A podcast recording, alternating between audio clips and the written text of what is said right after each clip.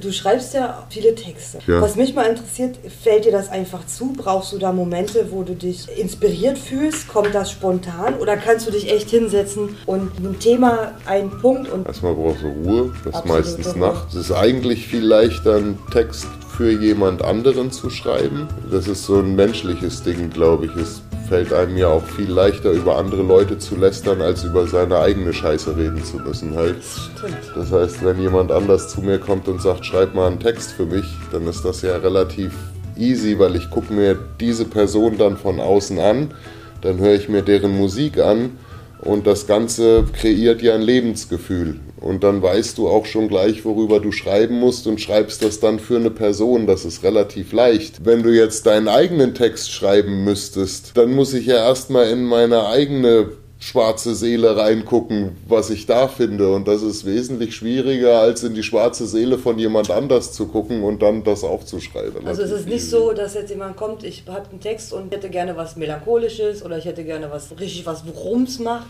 Doch, doch, das Doch, ist ja schon. meistens schon klar. Das kommt ja immer drauf an, wer kommt. Man, manchmal kriege ich ja den Auftrag auch von Leuten, wo von vornherein klar ist, das muss rocken. Bei anderen ist es dann wieder so, da ist dann klar, das muss eher poppen halt. Ja.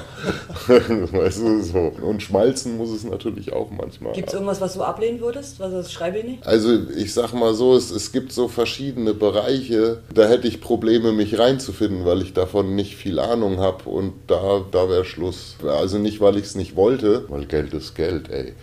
Also wenn dir einer Geld dafür gibt, dass du dich mit einem Zettel und einem Stift irgendwo hinsetzt und da Wörter hinschreibst und gibst dann den Zettel ab und dafür gibt dir jemand Geld, das ist ja wie gerade selber einen Geldschein gedruckt. Das ist ja voll geil. Quasi, ja, Ja, ja, natürlich. Du nimmst Papier, schreibst was drauf und tauscht das gegen einen Geldschein. Also hätte ich auch gleich 1000 Euro draufschreiben können, aber das nehmen die halt im Supermarkt nicht an. Halt. Ja. Texte, die gefordert sind, aus einer Welt kommen, wo ich mich gar nicht reinversetzen kann. Oder wenn die Texte, die die Leute selber schreiben, schon so gut sind. Aber das sind ja dann auch nicht die Leute, die andere danach fragen, Texte für sie zu schreiben. Also ich könnte mir nicht vorstellen, dass der Till Lindemann von Rammstein irgendjemanden fragt, diese Schweinereien aufzuschreiben. Hier mit ich fick dir ins Gesicht und spritz dir ins Ohr und was der da alles aufschreibt halt, ja. Und das kommt ja aus seiner schwarzen Seele. Ich habe auch eine schwarze Seele, aber da sind halt keine Pussys und Schwänze drin. Da sind andere Probleme halt. Ja, Ich habe andere Probleme als der. So. Und das wäre dann so ein Moment, also wenn man mal fiktiv sagen würde, so einer käme und sagt, schreib mir mal einen Text, müsste ich zu dem sagen, nee. Ich kann meine Frau fragen, die kann das bestimmt für den Text schreiben, aber ich nicht. Ich, das ist also weder in meiner Fantasie. Okay. Weiß nicht, ich- ich habe ja auch viele lustige Sachen geschrieben. Ich habe ja auch schon Bühnenprogramme für, für Comedians geschrieben und so Sachen. Und ich gehe ja nicht los und biete da irgendeinen Service an, sondern das ist halt so die Leute, die man sowieso kennt oder mit denen man in der Vergangenheit schon mal gearbeitet hat oder wo man die Vorgruppe war oder so, da- das ist ja dann meistens, man kennt die eh schon. Die kriegen dann irgendwann mit, weil man sich ja auch miteinander unterhält, ey, du kannst doch ganz gut mit Wörtern umgehen, ich bräuchte da noch mal was und so. Und dann schreibt man es ja noch nicht mal so wirklich für Fremde, weißt du, ich schreibe das ja dann für Leute, die ich teilweise wirklich gut kenne. Und deshalb ist das dann immer relativ easy. Und da würd, das würde ich auch nicht ablehnen. Halt. Indem du das da gegen Geld eintauscht, gehört ja nicht mehr dir, es gehört ja dann demjenigen, dem Künstler, oder? Nee, ich kriege ja das Geld nicht von dem Künstler, ich kriege ja das Geld dann von der GEMA und vom Verlag. Da, du darfst Autorenrechte nicht verkaufen. Also aus, das ist gesetzlich geregelt. Äh, Du kannst Autorenrechte kannst du vererben, aber du kannst sie nicht verkaufen. Im Schlagerbereich ist das zum Beispiel so, da hast du so jemanden wie die Helene Fischer, aber du hast auf der anderen Seite, was nach außen hin für die Fans aussieht wie eine Konkurrenz, hast du dann diese Rea Berg und Helene Fischer und das ist ja wie im Rockbereich Onkels und Ärzte, das sind ja bei den Fans richtig zwei Lager. Was die Fans nicht wissen, Andrea Berg und Helene Fischer kriegen ihre Musik und ihre Lieder von derselben Person geschrieben. Das ist ein und dieselbe Frau und die Aber Ärzte und Onkels ja nicht. und die schreiben nein, um Gottes Dank. Willen halt. Auf gar keinen Fall. Also wenn man deutsches Fernsehen hat, die siehst du bei Leute heute heute und Hallo Deutschland siehst du die immer mal. Bei Mona Lisa sieht man sie oft, weil sie so eine Art Frauenpower symbolisiert. Ist eine Frau, die das ist schreibt. Eine, ist eine beide. Frau, genau. Und das ist auch eine der wenigen Frauen, die es dahin geschafft hat, ohne sich dabei irgendwie auf den Rücken legen zu müssen. Das sieht man ihr aber auch an. das sieht sich nicht auf. Wir googeln später, wer das ist. Okay, aber wenn du jetzt. Ja, das war doch in der Schule schon so. Die einen Mädchen waren hot und die anderen waren halt schlau. ich habe jetzt echt gerade gedacht, du sagst Schrott, aber. Das so, nee, ja, die gab die, ja, das war dann bei den Jungs so. Die waren hot oder Schrott halt. Ja. Alle, die zu mir kommen und sich was schreiben lassen, sind alles Leute, die selber sehr, sehr gut schreiben können. Es ist nur oft so, dass wenn du deine Tour, deine Promo, dein Social Media und diesen ganzen Scheiß an der Backe hast, findest du eben manchmal nur ein paar ruhige Momente. Mal hier im Hotel, mal da im Flugzeug, mal da im Zug. Und die Plattenfirma gibt dir klare Deadlines. Und manchmal steht dann so ein Künstler da, drei Wochen vor der Deadline und hat nur neun Lieder geschrieben, weil du kannst es ja nicht erzwingen, weil wie gesagt, wenn du es aus deiner eigenen dunklen Seele hervorzaubern musst, ist es viel schwieriger, als wenn es einer von außen macht.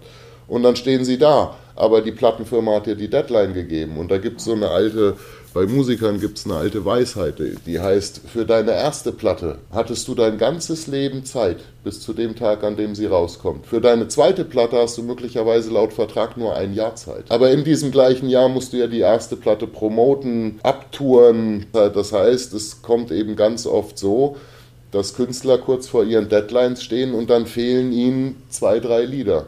Und dann haben die meisten guten Künstler haben dann irgendwo auch einen guten Ghostwriter sitzen, den sie anrufen können und sagen können, ey, das und das. Also ich, ich hatte auch schon welche, die haben mich nachts um drei angerufen und haben mich gefragt, was reimt sich denn auf Hennene? Um ich, sag, ich, ich sag jetzt Hennene, weil wenn ich den ja, Satz, wenn ich den Satz ja. sage, das Lied ist recht berühmt, dann weiß sofort okay. jeder, von wem ich rede halt. Deshalb sage ich immer Hennene. Halt, ja. Die rufen dann nachts an und fragen, was reimt sich denn auf Hennene? Und dann sitze ich von nachts um drei bis morgens um fünf da, schreibe 50 Reime, was sich auf Hennene reimt, schicke das wieder weg und krieg dann irgendwann morgens um sechs zurück, danke, passt. So. Aber welchen von den 50 Reimen, die ich aufgeschrieben ja. habe, die sich dann ausgesucht haben, das sehe ich meistens erst, wenn die Platte dann rauskommt. Halt. Und dann hole ich mir auch immer das Textbuch und dann gucke ich, Hennene, ah, den ja. hat er genommen halt. Der war es halt. Machst du nur Texte oder also, Melodien? Nee, ich mache Texte, Melodien, bei den Rockjungs manchmal auch die Riffs. Die, die Melodie ist so eine Sache. Also in dem Moment, in dem ich einen Text schreibe, ist ja durch den Jambus der Wörter, ist ja der Rhythmus vorgegeben. Das hat ja einen Sprechrhythmus, ist ähnlich wie Kinder in der Schule, die lernen, wie man Wörter trennt. Weißt du, Auto, Scheibe. So, weißt du? Silbenklatschen nannte man das. Genau. Silbenklatschen. Das, das heißt, in dem Moment, in dem der Text geschrieben ist, hat er einen bestimmten Rhythmus schon. Auch eine Melodie lebt hauptsächlich vom Rhythmus, nicht von der Harmonie. Das heißt, ich kann eine tolle Melodie mit nur zwei verschiedenen Tönen machen, harmonisch, aber der Rhythmus muss halt stimmen. So, das heißt, dadurch ist das dann grob schon vorgegeben. Aber das, das Herzstück zum Beispiel von einem Rocksong ist eigentlich immer das Gitarrenriff. Das heißt, wenn man da einen Text abliefert, macht das meistens Sinn, auch einen Gitarrenriff dazu zu liefern, weil das dann rhythmisch natürlich auch schon gleich gut zum Text passt. Dann muss sich der Gitarrist nicht noch den Kopf zerbrechen, wie er auf den Text kommt. Hingegen, wenn es poppen soll, dann ist das alles scheißegal, weil 80% der Musik entsteht sowieso am Computer ja. und das Herzstück von Popmusik ist, meiner Meinung nach, ist das immer der Beat. Weil Popmusik, da geht es um Party, da geht es um gute Laune, Stimmung und das endet meistens mit Tanzen. Und deshalb muss der Beat und der Groove, der muss gut sein. Bei Rockmusik. Tanzbar. Das muss tanzbar Genau, sein. bei Rockmusik ist es anders. Da geht es um Depression, um Aggression und, und wie Homer Simpson einmal gesagt hat, es ist der laszive Hang zur Selbstzerstörung, der den Rock'n'Roll zum König der Musik macht. Homer Simpson, ein kluger gelber Mann. Äh, ja, ich glaube, Homer Simpson kann sehr oft zitiert werden. Ich meine, du bist ja nur auch schon ein paar Tage älter. Ja, wesentlich älter wesentlich als du. älter als ich übrigens. Ich möchte es nochmal betonen. Schön, dass das so hängen geblieben ist. Bist du aufgewachsen mit Musik? Bin ich tatsächlich. Aber du hast auch ganz andere Musik mitbekommen. Ich möchte jetzt mal sagen, in Anführungsstrichen echte Musik. Ne? Echte Instrumente, ja, echte Stimmen, ja, echte Bühnensäue, ja. Rampensäue, die auch wenn sie nicht singen konnten, einfach eine geile Performance und geile genau. Lieder gezimmert haben. Die 80er gingen noch. Die 80er gingen noch? Die gingen noch. Die ja. konnten auch alle nicht singen, aber da kam ja schon so ein bisschen andere, äh, so dieses Zündi-Scheiße. Ja, die Popkultur war Richtig. da halt, aber, aber genau. das, das ist ja nur das, was an der Oberfläche geschwommen ist. Man darf ja. ja nicht vergessen, Iron Maiden ist ja auch in den 80ern groß geworden, zum Beispiel. Und was die meisten Leute nicht auf dem Schirm haben, weil es eben nicht so promoted wird, die klassische Musik, die ist ja trotzdem immer da. So, und das Ding ist halt klar, wenn ich, auch in den 80ern war das so, was weiß ich, wenn da ein neuer Popsong rausgekommen ist, dann der Sänger musste in der Bravo sein und das Ganze musste auf MTV und Viva laufen sonst hat das gar nicht existiert, weil die jungen Leute, die das kaufen sollen, sage ich mal, die Altersgruppe zwischen 10 und 30, die haben eben ihre Hauptinformationen damals noch aus dem Fernsehen, also für die jungen Leute, bei euren Eltern steht so ein dicker alter schwarzer Kasten, der macht bunte Bilder, das heißt Fernsehen, das hatten wir damals anstatt iPhone halt. Ja. So, das heißt, die haben ja ihre Informationen aus MTV, Viva, du kennst das auch noch, die Lieder liefen im Radio, man saß mit seinen Kassetten davor und hat hat versucht, das aufzunehmen und dann hat er oh, dumme Radiosprecher, genau, der hat dann immer reingelabert halt da und dann war die Aufnahme wieder versaut. Da ist natürlich auch schon ganz klar, dass diese ganze Popkultur, die funktioniert ohne Marketing nicht. Die klassische Musikkultur, die funktioniert durchaus ohne Marketing und das tut sie auch sehr gut. Und die Leute, die beispielsweise in die Oper oder äh, in Essen in die Philharmonie gehen, um sich da was Klassisches anzuhören, das sind Leute, die holen ihre Informationen natürlich dann auch aus Tageszeitungen, aus Theaterprogrammen, die sie sich dann damals auch absichtlich bestellt haben. Damals hatte man noch Abos. Also heute heißt das Subscriber. So, damals hatte man ein Abo und dann hatte man im Briefkasten, hatte man dann immer seine Zeitschriften, es sei denn, der Nachbar hat sie geklaut natürlich halt. Ja. War der Wandel für dich jetzt nicht so dramatisch? Das war okay. Also ich sag mal künstlerisch nie so wirklich stattgefunden, weil wie ich sage, die klassische Musik gibt mhm. es immer noch und da, weil ich vorhin die GEMA erwähnte, äh, da entsteht auch Gerechtigkeit. Das heißt, jedes Mal, wenn Musik im Radio oder Fernsehen läuft oder öffentlich aufgeführt wird oder sogar auch nur in einer Bar oder in einem Restaurant vom Band gespielt wird, dann müssen die Wirte, die Veranstalter, die Rundfunkstationen, die müssen dann GEMA-Gebühren dafür bezahlen. Die, die, GEMA ist die deutsche, größte deutsche Verwertungsanstalt. Das gibt es in jedem Land, für jedes Land. In Amerika ist das SCAP. Die sammeln das Geld ein und verteilen das dann wieder an die Künstler. Da gibt es klare Tarife, das heißt, äh, eine Minute im Fernsehen kostet so und so viel, eine Minute im Radio kostet so und so viel, eine Minute auf der Bühne kostet so und so viel. Und die Musik ist lustigerweise in Deutschland eingeteilt in E-Musik und U-Musik. U-Musik ist Unterhaltungsmusik. Das ist Pop, Rock, Techno, Blues und das ganze Geklimper, was man auch relativ schnell lernen kann und E-Musik ist die klassische Musik. E-Musik, also klassische Musik, E steht für ernsthaft. Da kannst du mal sehen. E steht für ernsthaft, also für E-Musik. Und das ist ein offizieller Begriff äh, bei der Deutschen Verwertungsgesellschaft und bei allen Verlagen kommst du zehnmal so viel Geld. Das heißt, eine Minute ernsthafte Musik bringt zehnmal so viel Kohle wie und das ist auch gut so. Und deshalb ist auch diese, ist die E-Musik nie so wirklich untergegangen. Da, dazu wird E-Musik ja gemacht für die Menschen, die zwischen 30 und dem Grab stehen. Weißt du, und dann auch mal 250 Euro im Theater für eine Eintrittskarte ausgeben. Halt, das kann ein 14-Jähriger ja nicht. Der hat schon Probleme, wenn er 100 für Lady Gaga bezahlen muss. Das wird schon eng mit dem Taschengeld. Wenn du dann noch das T-Shirt kaufen willst mhm. und so weiter, da ist müssen die Eltern sich schon überlegen, was sie da investieren halt. Ja. Aber die Künstler verdienen doch tatsächlich mehr mit Merch als mit, äh, mit der GEMA, oder? Ja, da, nein, nein. Kleinere, das, kleine Künstler. Ja, kleine Künstler verdienen meistens mit dem T-Shirt verkaufen mehr Geld als an der Eintrittskasse ja. vom Konzert, weil da musst du ja auch viel von abgeben. Aber um kurz zu machen, so die, die Kultur selber, weil die klassische Musik immer da sein wird und auch immer diese, dieses Kapital haben wird, das mit der Unterhaltungsmusik, das, wie du selber schon gesagt hast, das hat sich in den 80er Jahren so ein bisschen mhm. verfälscht. Wir nannten das damals Tits Selling Hits. Damals gab es schon die ersten Synthesizer, also wenn die nicht so richtig singen kann, da Fix It in the Mix, das können wir am Mischpult regeln. Wenn die gut aussieht, dann schubsen wir die da vorne hin und dann soll die ein bisschen jodeln und wir drehen dann an den Rädchen. Und das hat sich, die Technologie hat sich ja bis heute so entwickelt, dass, dass jeder Idiot kann krumm und schief in sein Telefon reinsingen und da kannst du eine App drin haben, das kommt da raus, als wärst du Mariah Carey oder so ein Scheiß. Also in meinem, in meinem Kopf kann ich singen, eine junge Göttin. Ja, ja das können alle. Alle, absolut. Das ja. können alle, aber das, das liegt an der Physik. Das ist, wenn du singst ja. und hörst dich selber, ja hörst du deine Stimme zweimal. Das heißt, einmal geht die Schallwelle aus deinem Mund raus und kommt dann in dein Ohr wieder rein. Einmal vibriert in deinen Kopf rein und trifft auf dein Hörorgan von innen. Das ist dann wie so eine Dämmung, als wäre da so ein Kissen davor. Das heißt, der Sound von deiner eigenen Stimme, den du selber hörst, sind eigentlich zwei gemischte Tonspuren, die die von außen kommt und die von innen sowieso drin ist. Und deshalb hörst du deine eigene Stimme immer recht angenehm. Wenn du die dann auf einmal aufnimmst, bei vielen Leuten ist das so und du hörst sie wieder, das bin doch nicht ich, Alter, nee. was geht denn da ab? Ja. Weil auf einmal hörst du nur noch das Signal, was aus deinem Mund rauskommt. Das zweite Signal, das hört ja keiner, das hörst nur du. Aber nicht erwischen lassen. Die lustigste Art und Weise, weil ich singe immer gerne im Auto. Und ich oh, singe auch, auch, ich sing auch schrecklich falsch und, das, und laut. Ja, und das wird mir an jeder roten Ampel zum Verhängnis. so, weil du stehst dann an der roten Ampel und die Leute aus dem Nebenauto, die Mutter hält den Kindern die Augen zu, guckt da nicht hin, mein Sohn halt. Und du sitzt im Auto. Und äh, wenn man, wenn man das mal original machen will und, einem, und an der Ampel gerade keiner neben dir steht, dann mach mal deine beiden Hände hinter deine Ohrmuscheln, so als wären sie große Fächer, die den Sound einfangen wollen.